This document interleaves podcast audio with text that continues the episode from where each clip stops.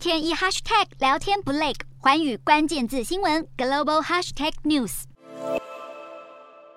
为了摆脱欧洲对俄国能源的依赖，欧盟执委会主席范德赖恩在十五日宣布，欧盟、以色列与埃及三方签署了一份三方合作备忘录，让欧洲的能源供应来源更多样化。在俄罗斯减供输往欧洲的能源后，欧盟决定透过引进中东和地中海地区的天然气来取代俄国石化燃料。因此，范德赖恩先后到访以色列与埃及，寻求和两国之间的能源合作。而最后成功谈成的三方合作备忘录，除了让欧盟天然气终于得到更稳定的供应之外，也让较少与西方国家往来的埃及成了另一大社会国。而会议期间，范德赖恩也再次谈及俄罗斯侵略乌克兰所引发的全球粮食危机。在签署协议时，以色列总理班奈特以强大、正向等词来形容三方合作，并希望能深化与欧盟在贸易、创新和经济等领域的合作。乌俄战争引发人道灾难，重创全球经济，但同时间，国际社会也为了适应迅速改变的国际局势，做出了历史性的突破。